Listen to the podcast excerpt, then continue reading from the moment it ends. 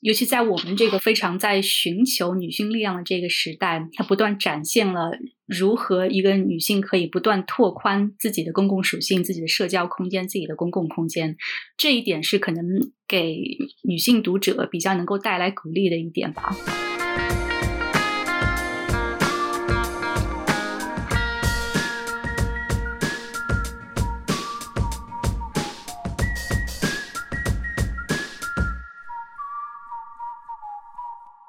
欢迎收听本期小声喧哗，我是主播艾弗拉。小声喧哗是一档四个当代女性讨论欧美流行文化以及背后复杂的文化社会现象的博客。如果你喜欢我们的节目，可以考虑使用文艺复兴式赞助模式，直接去 Patreon 或者爱发电上打钱。两个众筹平台的链接会放在节目的文案当中。为了大家及时稳定的收到我们的播客，我们推荐你使用泛用型的播客客户端。以苹果播客为例，你可以打开苹果自带的播客客户端，在资料库右上角点击编辑，然后点击通过 URL 添加节目，粘贴我们的 RSS feed。RSS feed 的链接已经放在了我们文案的最下方。OK，那今天我们想聊一部。纪录片也同时同名的一本书叫做《Becoming》，这是一本由美国前第一夫人米歇尔·奥巴马的自传。这本书应该国内的听众都比较熟悉，因为在国内的销量也非常好。然后我们今天的常驻主播是伊娜，给大家打个招呼。大家好，我是伊娜。然后我们还请到了一位学者，他是在香港大学任教，是一个产量非常丰富的人类学学者，曾经在呃 牛津大学和普渡大学工作。现在他在写一本书，名字叫做《审美的政治：英国艺术运动的十个瞬间》，将于二零二零年出版。他的名字叫郭婷。嗨，大家好，很荣幸今天参加这个播客。那我就给大家先简单介绍一下《Becoming》这个书或者这部纪录片吧。这个纪录片它讲述的是美国的前第一夫人米歇尔·奥巴马。他在预售这本书的时候，在美国的三十四个城市里面有巡回的这样演讲啊、宣传。然后这个时候，他有一个大概长达一年时间的旅途。这个旅途被拍成了纪录片。然后，如果大家听过小声喧哗之前做的美国工厂那一期的话，应该大家都知道，就是奥巴马夫妇在从白宫退下来之后，他们开始投资一个叫做高地制片公司的这么一个纪录片制作公司。所以，就是和美国工厂是出自同一家制作。公司的，然后就是整个的制作也是非常精良，所以我们其实不仅是要聊这个纪录片，我们其实还是很想聊《Becoming》这本书。这本书是米歇尔·奥巴马他自己写的第一本自传，从他年幼的时候经历开始讲起，如何他在芝加哥南部的一个黑人区，一个很贫困的一个黑人区长大，同时也讲了他。自己如何恋爱，第一次接吻，第一次和自己男朋友分手，然后之后怎么申请进了普林斯顿，美国最顶尖的大学，以及她在普林斯顿大学里面，她突然意识到自己是一个班里面唯一的黑人女生，而且当时的可能普林斯顿大学的黑人学生占的比例不到百分之八。之后呢，他以非常优异的成绩呢上了哈佛法学院。他此时 对自己人生的一个定位就是叫做 box checker。这个 box checker 就是说在人生路上给自己人生打勾的一个人，也就是说按部就班，一步一个勾，然后给自己就是每一个阶段都要做到最好这么一个人。当他从他自己父母的这个贫困的这个阶层突出重围的时候，他突然遇到了就是此生。真爱就是奥巴马，奥巴马的出现又给他的人生有一个非常大的转变，打破了他长年以来这样一个 box checker 的一个精心的规划，所以这本书是一个非常坦诚的一个。对于他自己的一个描述吧，不仅是他讲了自己的成长经历，还有他的婚姻生活，甚至是聊到了自己和奥巴马之间很多不如意的地方，甚至是经常吵架，甚至是去了好多次婚姻咨询，然后需要换好多个婚姻咨询师，他才能和奥巴马的婚姻继续下去。所以我讲了这么多，就非常想问一下大家，看完纪录片或者说读完这部书之后的直接观感是什么？我觉得婷可以先说一下。嗯，好。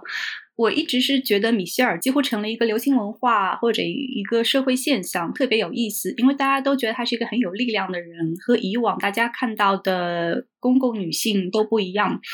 那就特别想知道到底是原因是什么。当然有些是比较直观的，然后书和电影我觉得非常细致的展现了她从小到大在种族、性别问题上的一些挣扎。然后，第一夫人这个身份其实给她带来了一些限制，比如说她不能简单的呈现自己是就是另外一个非常愤怒的女性，这是可能大家之前对希拉里的一些观点。那她也不能直接展现自己是一个另外一个愤怒的黑人。这些限制让我觉得很有意思，那也让我想，那我们这个时代究竟能够接受的有力量的女性 Power Woman 究竟是什么样的？那另外有震撼感的是她。书里写到了美国种族问题的很复杂的地方，比如说他跟他的哥哥在普林斯顿上学的时候，他们住的那个宿舍那个地方叫第三世界中心。对，这已经不是种族隔离了，但其实有一些自我种族隔离吧，或者是种族这些分野，这个是让我觉得很有意思的地方。对，那伊娜对这本书或者纪录片的直接的观感是什么呢？我读这本书的时候，其实挺久以前的，大概是一年还是两年前吧。然后最近重新看这个纪录片的时候，又带来了各种各样读书时候的回忆，然后就是非常的啊念旧，就是很怀念当时还生活在一个比较正常的世界里，真的就是一边看一边感慨，你知道吗？说到 Michelle 本人的话，我之前觉得她的成长环境就还挺典型的，是一个类似一个 A B C 二代移民家庭，就是出身比较平凡，工薪阶级，然后靠着自己不懈的努力而考上好的本科、好的法学院，进到好的律所工作。就像 Michelle 自己本身说的，是一个 box checker，就是不断进阶，就不断 level up，对吧？对。但是从他的读书的过程中和看纪录片的过程中，我其实是被他的这种诚恳和真挚的反思。自我反省所感动，所以就是看到他这么一个自认为是精英的这么一个，看着他的成长环境，看着他如何一步一步定义自己，然后呢，甚至是在人生过到了四分之一的时候，也就是我们俗称的四分之一人生危机，然后。因为我当时读这本书的时候，也大概是在这个年龄。对，这个真的是我就是 quarter life crisis 的解药。这本书对，就是你觉得说像 Michelle Obama 这样的人，在年轻的时候，原来也是有过这样的一些想法，会让你觉得就特别的接地气。然后他的反思也很诚恳，他没有觉得说哦，因为我是普林斯顿毕业的，因为我是哈佛法学院毕业的，所以我就。我就比你懂得多，我就要来给你灌输人生道理，并不是这样的。他读他的书，就让你觉得他仿佛是你的朋友一样，就是在跟你讲。对啊，我自己有时候也会想这样、这样、这样一些事情。嗯，对对对，我觉得伊娜说的特别对。我在看这本书的时候，我深切的感觉到，就是她是我人生稍微有点缺失的这么一个大姐，一个所谓的一个。这种精神靠山，真的就是刚刚伊娜也说到了，可能每个人都在人生中有这么一个 quarter life crisis，就是四分之一人生危机，就是中年危机的前一步吧。嗯，我觉得这本书是一个非常非常对症下药的一本书。就是说，如果你是一个年轻女性，你是一个对生活有点迷茫的、对自我不太信任的女性，比方说你可能事业初出茅庐，或者是你在你的公司刚刚有了一席之地，或者说你在你的学业上有了一些成就，但是你又遇遇到了非常多关于社会方面的阻力，你会发现这个世界真的不像是小时候的语文课本教科书里面描述的那样子。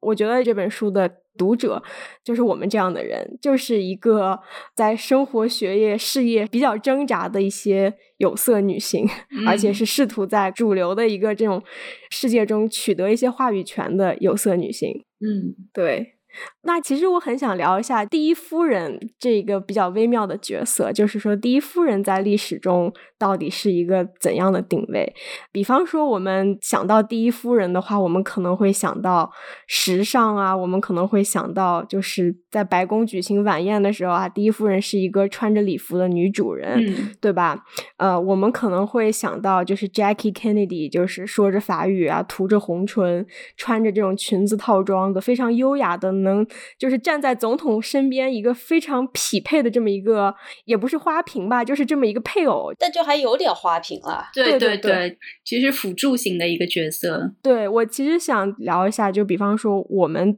这个社会对于第一夫人的这种观感是怎样的？我也觉得这个第一夫人的角色特别有意思，因为。白宫或者是可能是美国政治、美国社会主流社会想要呈现、想要看到的，还是一个非常家庭式的。就总统本人也应该是一个家庭式的角色。如果是一个单亲父亲或者单亲母亲，那是不是能被接受？这个答案我们可能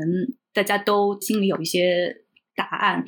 那他必须呈现是一个完美。不仅是一个完美的人，还是一个完美的家庭式的人，可能是中年男子，然后旁边要有一个完美的太太，是辅佐型的，那他才不能有自己的职业，他必须放弃自己之前在做的任何的工作，之后所有的事在白宫那段时间里就是辅佐她的丈夫，或者是为美国奉献自己，然后他们必须要有孩子，可能还有一两只狗，对，那就是一个非常完美的美国式家庭的这么一个模式，一直到现在都是这样。如果想一下，在其他国家的呃首脑，那可能是一个单身的男子，或者单身或者单亲的男子或者女子，那这个形象在目前的美国还是不能被接受的。这是我觉得是第一夫人在美国政治、美国社会想象里特别有趣的一点。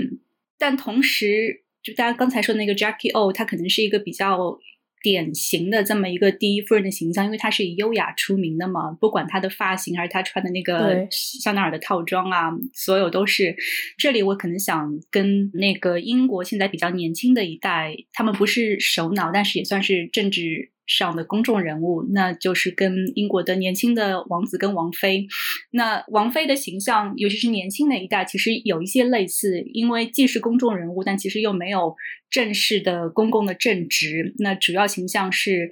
辅佐型的，但他们其实也有非常多的公共的义务、公众义务。但是新的王妃那个凯特，她刚出现，大家觉得她非常亲民，然后也变得非常一个流行文化现象的时候，我经常拿她跟 Jackie O 比。那可能凯特王妃是。更偏保守一些的形象。那她从出嫁之前也没有自己真正的一个事业，就一直是为王菲做准备。那 Jackie 又有一些不一样，因为她之前是有自己的事业的，那是摄影师、是艺术家、是编辑。然后等她不做王菲之后，她之后又回去做编辑。这个我觉得很有意思。她是一个辅佐式的形象，但其实是一个。不断改变的形象，因为到 Jackie O 这一代，甚至到之后，那许多第一夫人之前，他们在做第一夫人之前，都是有自己的事业的，嗯，其实都算是专业型、事业型的女性。第一夫人当然是一个非常高的荣誉，让他们变得更有公众性、更可见。但他们其实是为了第一夫人这个角色，需要放弃自己之前的一些努力，或者自己之前的一些专业。这是我觉得很有意思的，对，没错，而且很有意思一点就是说，第一夫人她其实，在白宫是有一个办公室的，而且第一夫人是有所谓的第一夫人秘书，有一个第一夫人的团队。但是第一夫人她这个是不领工资的，其实就总统是领工资的，但是第一夫人是不领工资的。但是就像呃婷刚刚说的，第一夫人她又要履行一些很多道德上的义务。然而，我觉得更有意思的一个文化现象就是，我觉得第一夫人其实往往是大众对于女性气质的这么一个想象。对。就第一夫人，她常常会和她当时所处那个时代的所谓的这种。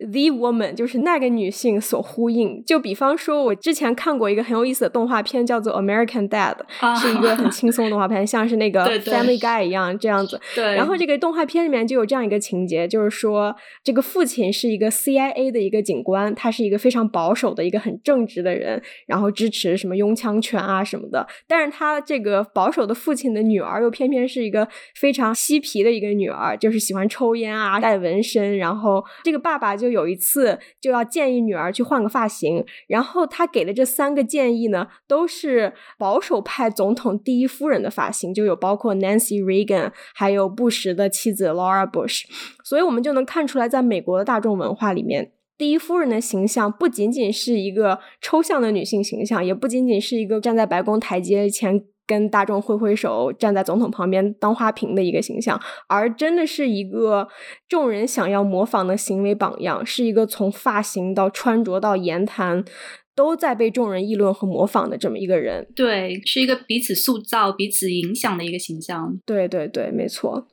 那我想回到书和纪录片，我想问一下伊娜还有婷，这个书或者这个。纪录片中最打动你的一个情节，或者是你印象最深的一个内容是什么呢？嗯，我觉得其实最打动我的，并不完全是 Michelle Obama 他在白宫的那段。故事和经历，因为我觉得那段经历，我们很多人啊，至少是我们的同龄人吧，在就通过新闻呐，各种各样的社交媒体啊什么的，都已经有一定程度上的了解，就至少有个基础的认知。当然，我们看的新闻也很多时候是带有偏见的，然后呢。更多时候啊，Michelle Obama 上新闻，并不是因为她哪一个演讲讲的特别好，很多时候是因为说，哎呀，她穿了一件无袖的裙子，然后说就是开始啊抨击她的各种穿着打扮、她的个人形象什么的。是的，是的，是的。就这个其实啊，我记得在纪录片里面她也讲过，就是说自己成为了第一夫人以后，就是有太多太多要注意的地方，就真的是。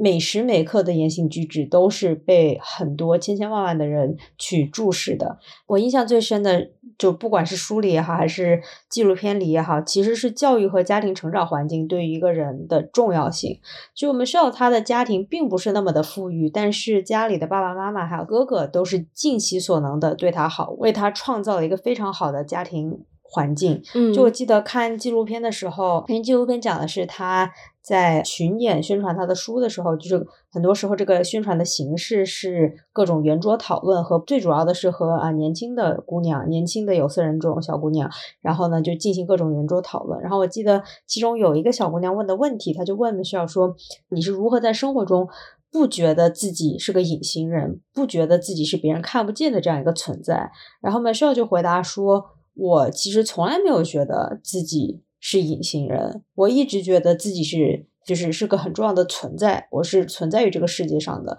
我觉得这个其实真的是因为他父母对他的这种重视和教育，就好像最近的那个 Black Lives Matter 运动，很多人说就是。我们说 Black Lives Matter，我们说黑人的生命是珍贵的，是重要的，但是其实是重要的。他这种存在被肯定，这是一个最最基本的事情，对吧？对。他知道不是所有人看待他和他的族裔都是持有同样的一种态度，但是他从来没有因为这些事情而觉得。自己是不值得被尊重的，或者是说自己是不值得存在于这个世界上的。对对对，就其实 Black Lives Matter 这个运动不仅是喊话给，比方说经常使用暴力的白人警察，或者是给别的群体，其实也是给黑人自己群体的。因为其实就是黑人群体，他们长久以来经常是有一种普遍的一种文化现象，这种社会现象就是自己就看轻自己，自己看低自己，自己不给自己自尊。对的，这是一个黑人社区。尤其是贫困社区中非常非常普遍的现象，就是我记得就是 Tony Morrison 某个小说里面就有说自己有一个小孩儿，他从小长大，他又他想要一双非常。湛蓝湛蓝，像天空一样蓝的眼睛，因为这种眼睛是最好看的，所以他自己对自己的外貌是一个轻视的，他有一个自己非常就是愤怒，对自己轻视以及甚至是厌恶自己这么一个趋势，就是这样子，在很多的就是黑人小孩儿，就是黑人年轻人群体中是存在的，甚至就比方说像伊娜，就是就是小声喧哗主播，还有婷，都是在欧美国家大概生活过的人，自己在作为一个少数人种。在某些场合的时候，你也会发现自己有自轻，对吧？嗯，呃，把自己贬低的这么一个倾向。所以我觉得米歇尔奥巴马，呃，他的家庭所给他的这种安全感，所给他这种环境，以及他爸妈不断的就是复述说你是重要的，你是唯一的，你是你是一个举足轻重的一个人。我觉得这样的成长环境是真的非常不得了的一个成长环境。嗯。我觉得早期生活经验、原生家庭的鼓励是非常非常重要，这可以是对一个人一生有定义型的作用。但同时，我觉得尤其是对少数族裔来说，或者任何相对弱势的群体来说，原生家庭的鼓励是不够的，还需要社会或者是更多其他公共机制的鼓励，因为。呃，我记得有一个对呃米歇尔·奥巴马的批评，尤其是他的自传出来之后的批评，说他把种族问题变成了一个人内心的斗争，或者把它变成内化、内向性，变成一个家庭。我觉得是，如果只把这个你所需要的鼓励只是来自家庭的话，我觉得这个是其实是远远不够的。这也是我自己作为。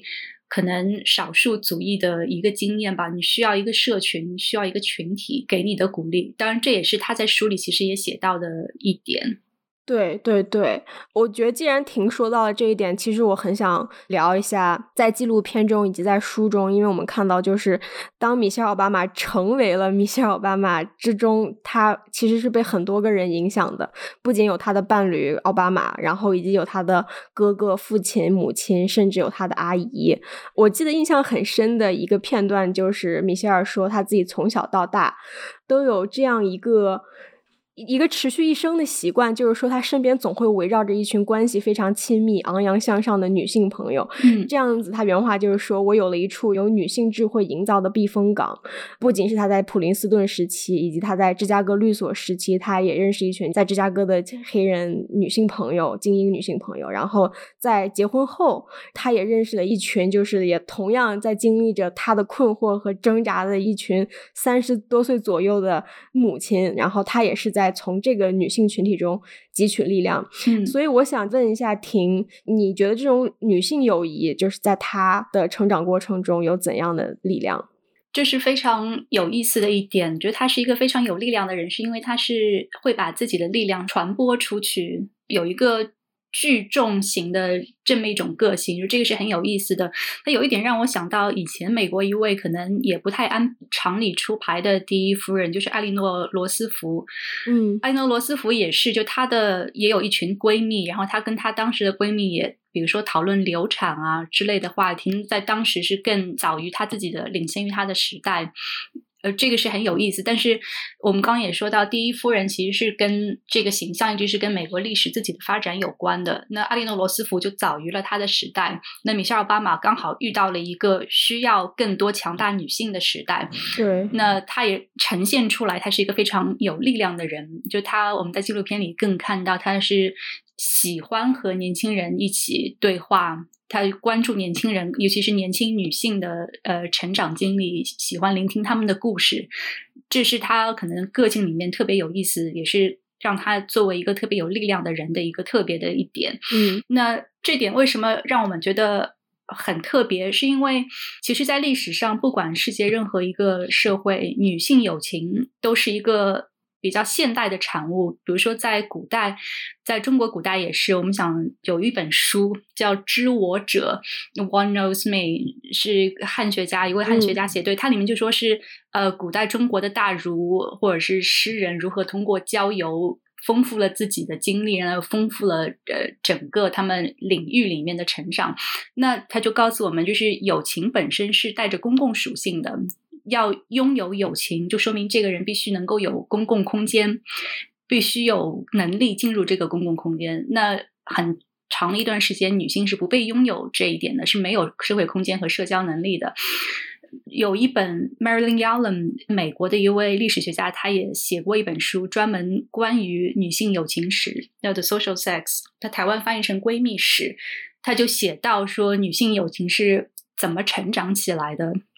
然后，因为历史上女性是没有这个社会空间和公共属性，不被认为有这么一个属性，所以现在我们会觉得闺蜜之情或者女性友情是非常特别的，因为它能带来社会空间，它展现了我们的一些社会属性。这个是。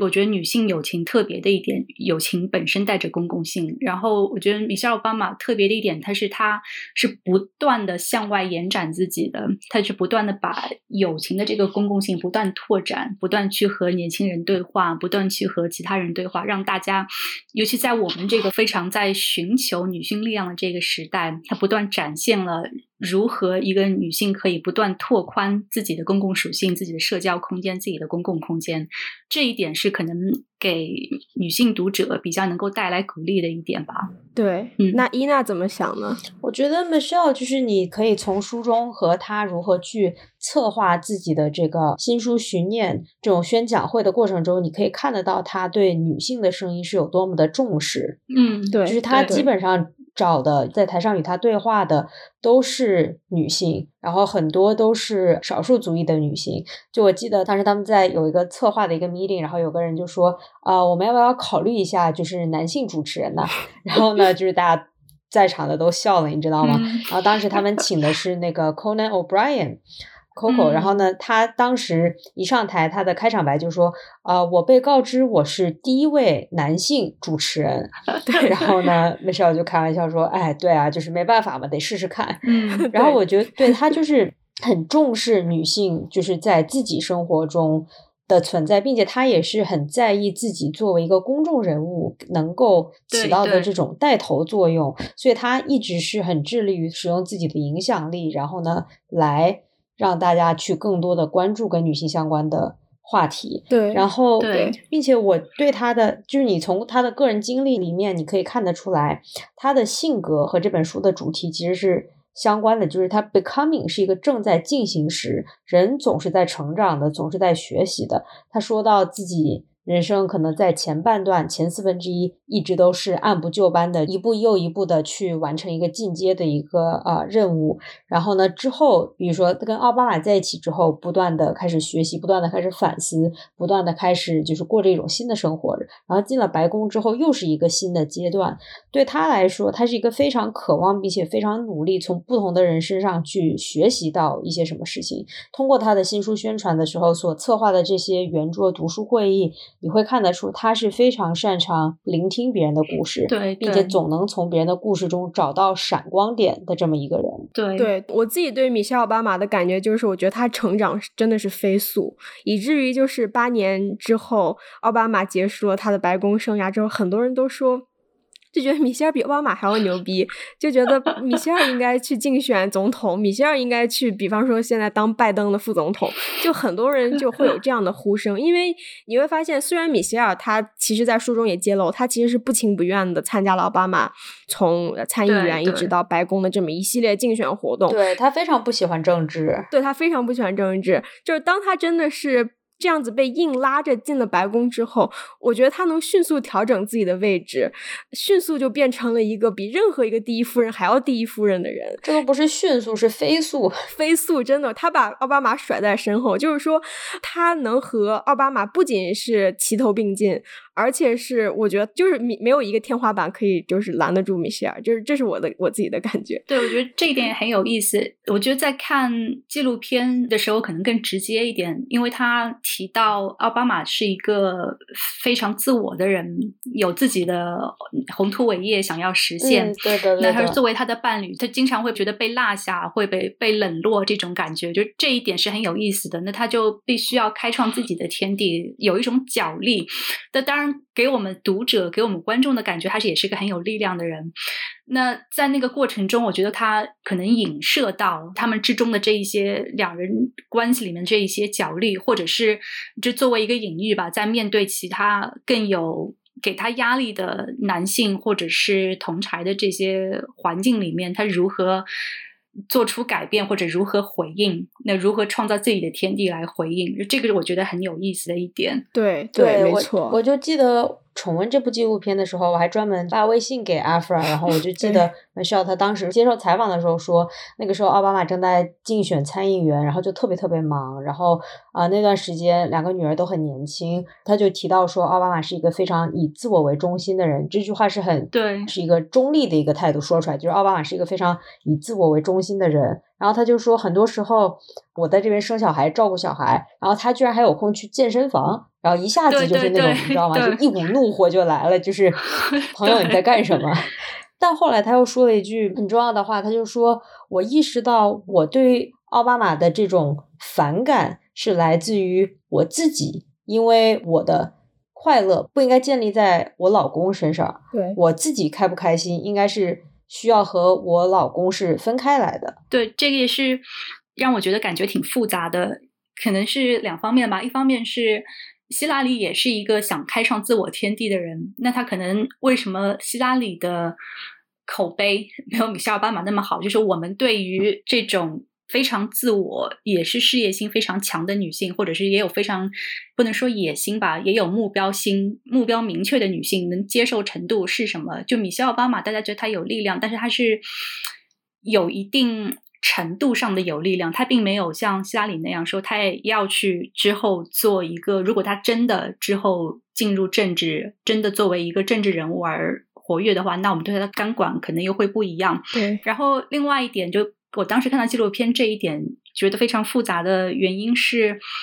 其实米歇尔说我的快乐不建立在他的身上，那当然是对的。但同时，这是不是也是一种逃避呢？因为他们还是必须要有两个人家庭责任比重的这样一个对话。如果二人都是说我去追求我的快乐的话，那他们毕竟在毕竟是父母，对，就他必须还是要和奥巴马进行一个对话，说你必须也要承担一定的家庭责任，就你不能完全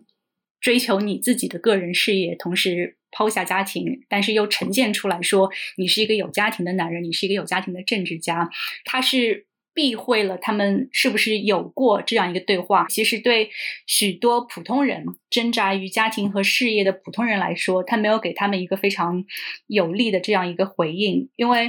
比如说我身边的大部分同龄人，可能都是遇到了这样一个问题。如果在学术界的话，你晋升的时候必定会遇到这样的压力。那很多说女性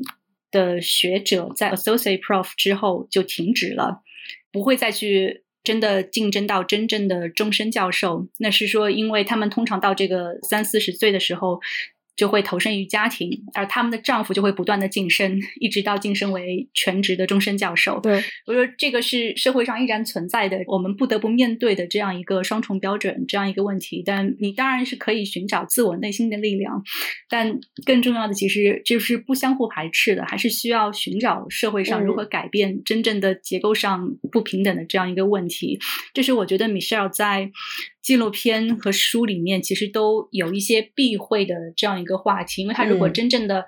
谈到、真正的去讨论这个问题的话，可能会显得太强势或者太强硬。就是我觉得他非常有外交手腕的一点，但其实也是可能他自己本身的这个身份限制了他能不能谈论这些真正关键的问题。对我非常非常同意你说的。我记得他其实。需要自己把握到这个度，就像她提到说，她主动提出希望老公和她一起去啊接受婚姻辅导、婚姻咨询，嗯，但是她只是一笔带过说，哦，我们去接受了婚姻咨询。但是你想想，如果两个人走到了这样一步，那肯定是之间发生了各种各样的争吵也好、矛盾也好，才会导致他说，对，OK，对，就是 OK，我们真的是需要认真的讨论这个。对你想想，我们之前看那个婚姻故事电影，一开头就是离婚咨询，对吧？对，就是。婚姻咨询，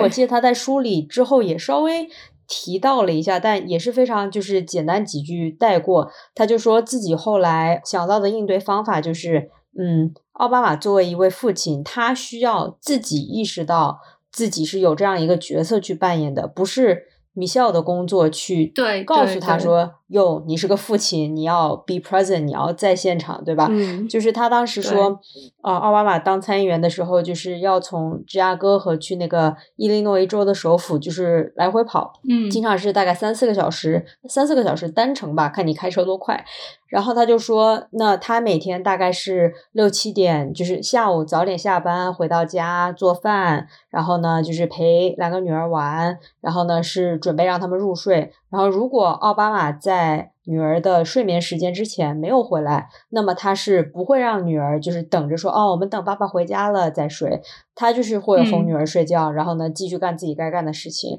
然后他就是通过这样的行动来告诉奥巴马说。你没有按时回家的每一天，你错过的，对你缺席就是缺席，他们不会等。就我觉得这一点，他就是说通过这种行动来告诉奥巴马，就是说你需要。Be present，对对，我相信夫妻内部肯定是有过很多很多的讨论，很多很多的，就是各种各样的矛盾，各种各样的可能的解决方法。然后他只不过选了一个故事来告诉我们。对，其实我们如果说到成长的话，其实 becoming 或者是成长，也不只是 Michelle 单方面的，其实也是奥巴马的成长。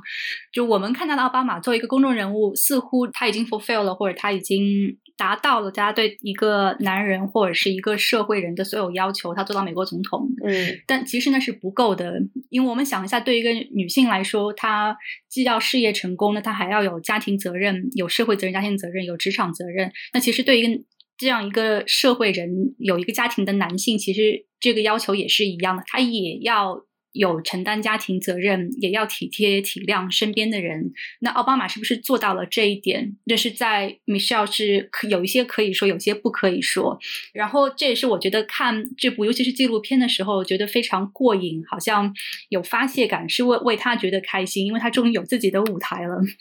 因为他为了，就像刚才伊娜说到的，为了奥巴马竞选的时候，从最开始他是承担了非常多的所谓幕后的工作，因为奥巴马没有办法。承担家庭责任，那现在是当奥巴马卸任之后，他终于能够真的拥有自己的舞台，我觉得这个是 为他觉得高兴，觉得啊，终于这一段熬过了。对的，就是纪录片的时候，呃，我记得有一个场景，就是奥巴马出现在那个一个巡演的现场，对，然后呢，就是拿着一束花，然后就上来开玩笑说什么，哎呀，这就好像是 Beyonce 的演唱会，然后 Jay Z 出来就是露个脸，这然后呢，他还开玩笑说，哎，我要告诉你们呐，就是 Michelle 讲的有些地方啊不够真实，怎么怎么样，就他也是开玩笑，然后 Michelle 就嗯开玩笑的嗯。回应说，哦，但是这是我写的书，就是对对啊，你他又开玩笑说，就是你要是想要抱怨，你不要在这儿抱怨，这是我写的书，对就虽然两个人都是在开玩笑，但是你其实可以看得出来，就是他是很自豪，这是我写的书，这是我的故事。我希望大家了解的是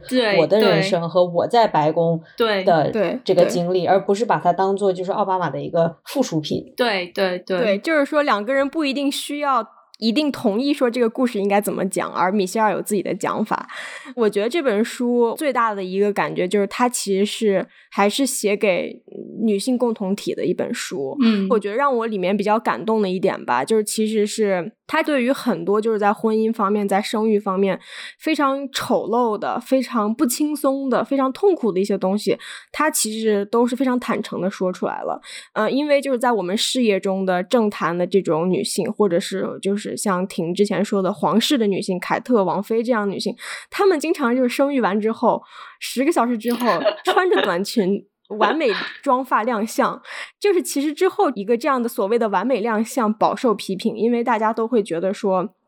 你这样的完美亮相其实是给了非常多没有你这样资源的女性很大的一些精神压力。对，因为生育是非常非常可怕的一件事情，就是对一个女性来说，从身材、从仪容、从精力精神到精神状态，可能一个月都缓不过来。对更别说有十个小时了。而且凯特王妃她所拥有的那个情况，也是在有王王室的这种资源和医疗条件之下的。虽然她之后她也自己坦诚的说，其实她当时下身像冰一样凉，但是她一定要还要公众做出来自己非常舒适的这样一个表情。我觉得米歇尔·巴马他在这部书里面讲到的很多细节，让你觉得生活就是这样子的。因为他讲到自己曾经流产，曾经嗯通过了试管婴儿手术才怀孕，对对对的，这个都是之前大家不知道的。对对对，没错，之前他完全都没有揭露过这些事情，然后他在书里面就描述说自己在吃哪一个就是排卵的药物，然后自己就生育之后是怎样的一个条件，自己作为一个妈妈是曾经怎样的抓狂，怎样的无助，我觉得就是他这些都有非常直白的写出来，让大家就觉得说，OK，就是米歇尔·奥巴马，他虽然看起来高高在上，非常完美、完美无瑕这样的一个人，那其实他过的很多的时刻也是普通人很挣扎的一个时刻。对，我觉得这一点可能在美国或者是美国中产的语境里面更难得，因为通常大家是比较怎么说，更避讳谈论，比如说不说粗话，或者是更避讳谈论情感，更避讳谈嗯论私事，这是我觉得很有意思的一点，而且。我觉得他是非常选择性非常强，然后非常小心的分享的一些东西，因为我们看到他那个完美的形象，其实也是所谓比较偏白人精英的一个形象。那我记得有一部电影，其实也也是一部舞台剧，叫《Dear White People》，亲爱的白人。嗯这部剧里讲到黑人女孩，当她们想呈现自己是一个中产家庭出来的女孩子的时候，她们就会把自己的头发弄得特别的柔顺。那她想成为精英的形象，其实就是一个白人女性的形象。那奥巴马所呈现其实也是走这一个路线。如果他真的呈现他是一个，因为 Beyonce 算是。流行人物，所以不一样。那他可以呈现出其他的样子。那如果米歇尔奥巴马也呈现出 Beyonce 那样比较，比如他头发弄成比较自然的样子，那大家可能又不能接受他的那个情况。所以他能够在书里披露一部分私人的样子，我觉得这是挺难得的吧，也挺有意思的。因为他这是某一部分他能够真实的自我能够得以呈现。对、嗯对，在黑人社群中，你如果想要通过各种上升渠道脱离自己父母的阶层，如果你想要取得一个更好的经济社会地位，那你必然意味着你要讲白人讲的那套话，嗯，要就是做白人干那套事情，因为社会资源就控制在白人手里，就的确事实就是这样子。所以就在黑人群体中，经常就是同龄人甚至父母都会打压你说：“你看起来就像个白人，这其实是一个一个诋毁。一个把你排斥在自己的族群，在一个圈子之外的一个事情，而就是米歇尔他自己成长过程中，他的祖父，比方说，就会经常要求米歇尔讲正确的语法，因为大家知道，就是贫困的黑人，嗯，他们经常不用正确的语法，他们不用 isn't，用 ain't，就是大概有很多这样的一些语法习惯。所以说，就是当米歇尔他不再用这种黑人的语气讲话的时候。反而他的黑人群体会反过来去攻击他，甚至去隔离他，因为大家都会觉得啊，你你厉害什么厉害？你看起来就像个白人一样。这其实是一个我们可能完全没有想过的一个，作为一个黑人精英女性，她会经常遇到的一些困境，就是说她自己甚至拼了命的向前迈，都会有自己人把她往后拉。这真的就是一个这样的现状。对，我记得奥巴马有一次是去和黑人的福音教会拜访黑人福音教会，然后一起唱灵歌，然后那个那唱灵歌的办法是就非常有黑人福音教会那个特色，就 Amazing Grace，那个我觉得是非常有意思的，因为不管是奥巴马本人还是米歇尔，他们两个人其实，在公众形象里面，就像你们刚才说的，他必须要是呈现是一个白人精英政客的形象。他不能呈现自己是一个愤怒的平权主义者。当然，美国还远远没有在后种族时代，但大家觉得他是代表了一个后种族时代的美国。嗯，所以他不能用那个形象呈现自我。但他那个唱灵歌的那一刻，我觉得是特别有意思，因为可能有人会觉得是他拥抱了自己的根。对，因为那首《Amazing Grace》那个唱法是非常有黑人福音教派的特色。对，就他第一次真正的能够呈现出一个。代表本族群呈现的一个一个形象，这是特别难得的一个瞬间，而且那个瞬间是有特别的宗教背景，大家又能够稍微能够接受一些。如果是没有那个宗教背景的话，大家又会可能对那个时刻他唱灵歌的，或者是那个拥抱族群文化的这么一个姿态，可能又会有不一样的。接受程度，对对对，没错。以及奥巴马他自己的其实一个复杂的身世背景，并不是一个特别典型的美国黑人。嗯，其实奥巴马他有，就大家也都知道，他有一半的白人血统，而且他的父亲是一个非洲黑人，而不是芝加哥南部黑人，或者是底特律啊，或者是亚特兰大的黑人，所以。就是奥巴马他自己本人也会经常被质疑，说是你你你你是一个，你其实就是一个白人，你干了很多事情都是一种背叛，对黑人群群体的背叛，你做了很多事情，你说的话都是。装腔作势，你你其实并不是我们黑人的一一员。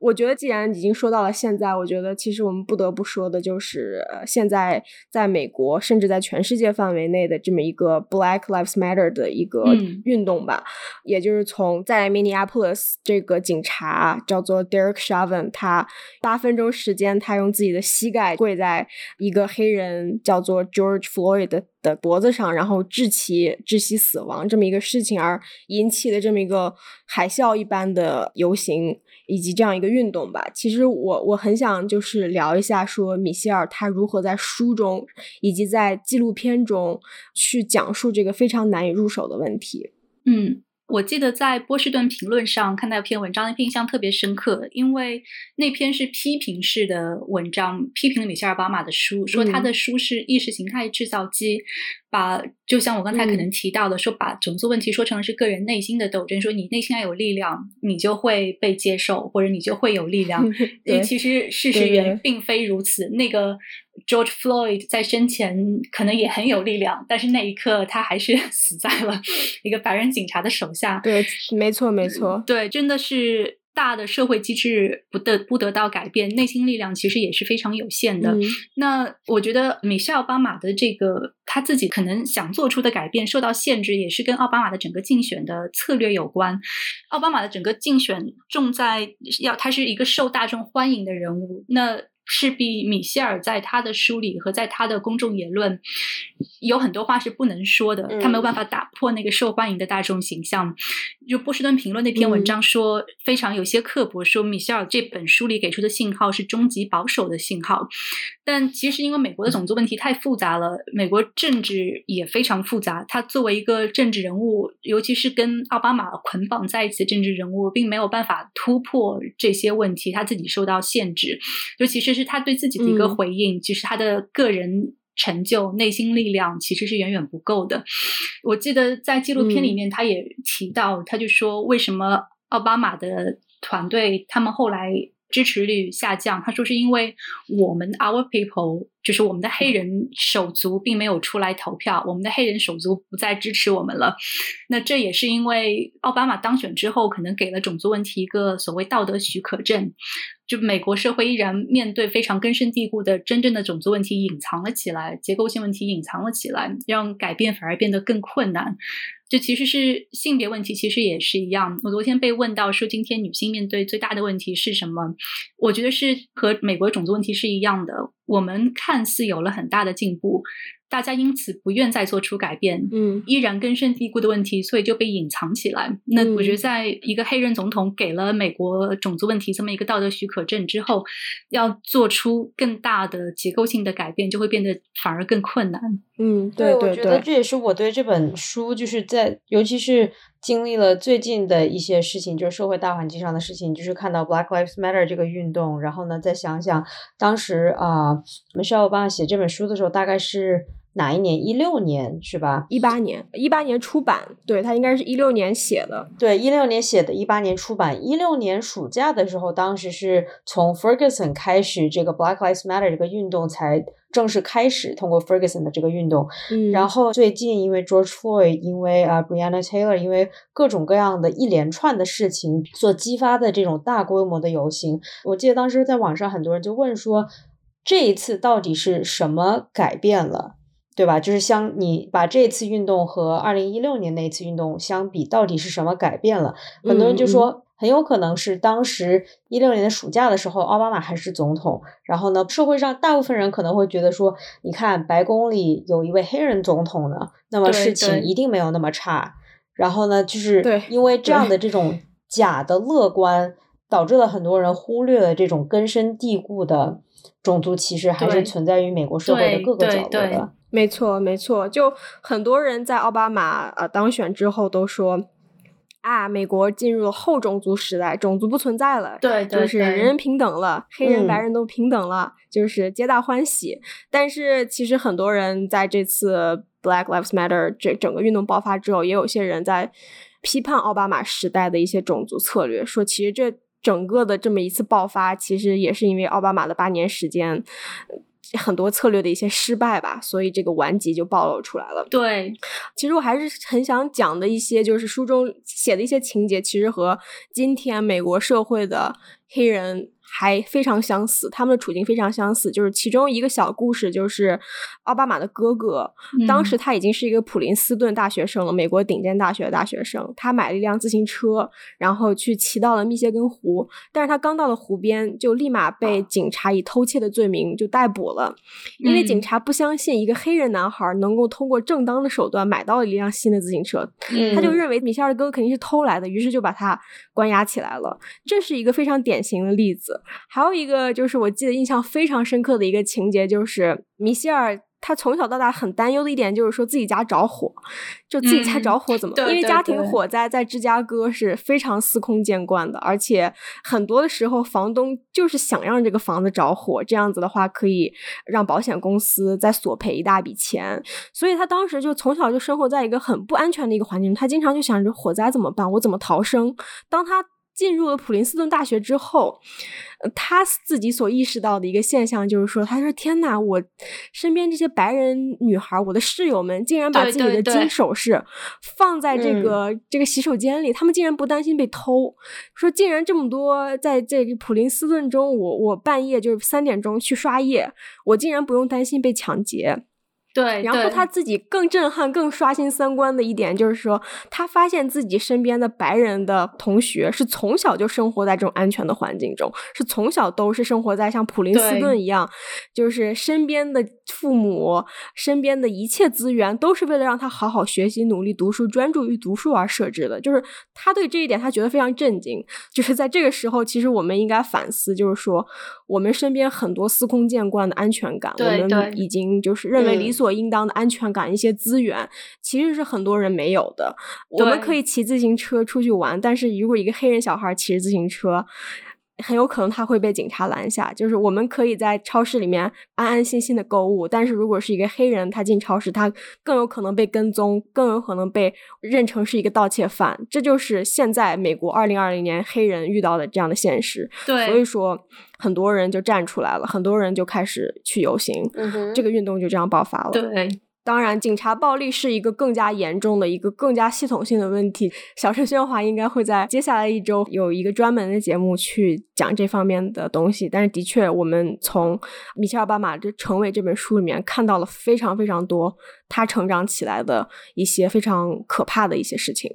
对，这是我在纪录片里印象特别深的一点。他说他在普林斯顿之后，他原来的。